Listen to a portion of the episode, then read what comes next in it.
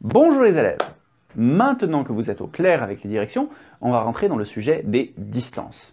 Il y a beaucoup de façons de compter les distances. On peut prendre n'importe quel objet et mesurer avec.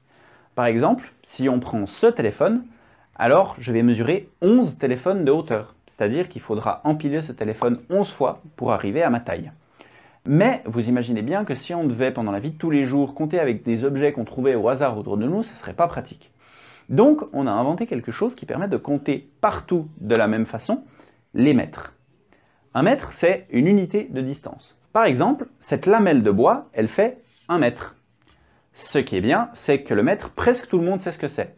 Si vous demandez 2 mètres de ficelle à votre voisin, il va comprendre et il va vous les donner. Le seul problème, c'est que vous n'aurez pas toujours une planche pour mesurer les distances. Donc, il faut trouver des exemples, des repères. Par exemple, en tendant la main comme ça, un adulte aura environ un mètre entre sa main et son autre épaule, ici.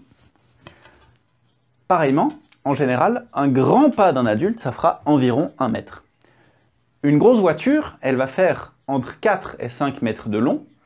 Un gros avion fera 70 mètres de long. Et la tour Eiffel, elle fait 300 mètres de haut. Mais si vous voulez mesurer des choses plus petites, comment faire?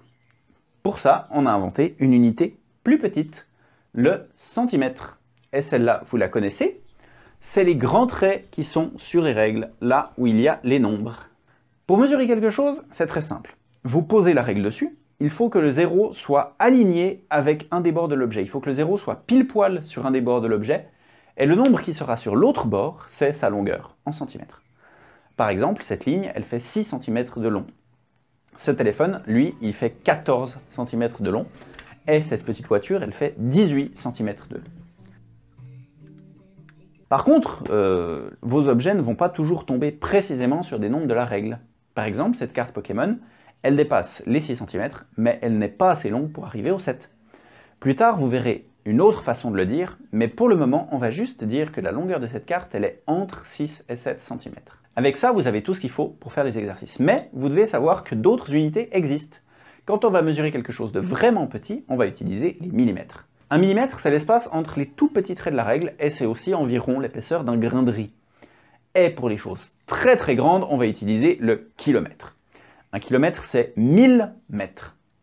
Ça peut sembler énorme quand on dit 1000, mais en fait, c'est pas si grand que ça. Une voiture sur l'autoroute, il lui faudra seulement 30 secondes pour faire un kilomètre. Encore une fois, les kilomètres et les millimètres, vous n'avez pas besoin de les utiliser pour le moment. Mais c'est important que vous sachiez qu'ils existent. Sur ce, je vous souhaite bon courage dans les exercices et on se revoit dans quelques activités pour un peu de théorie.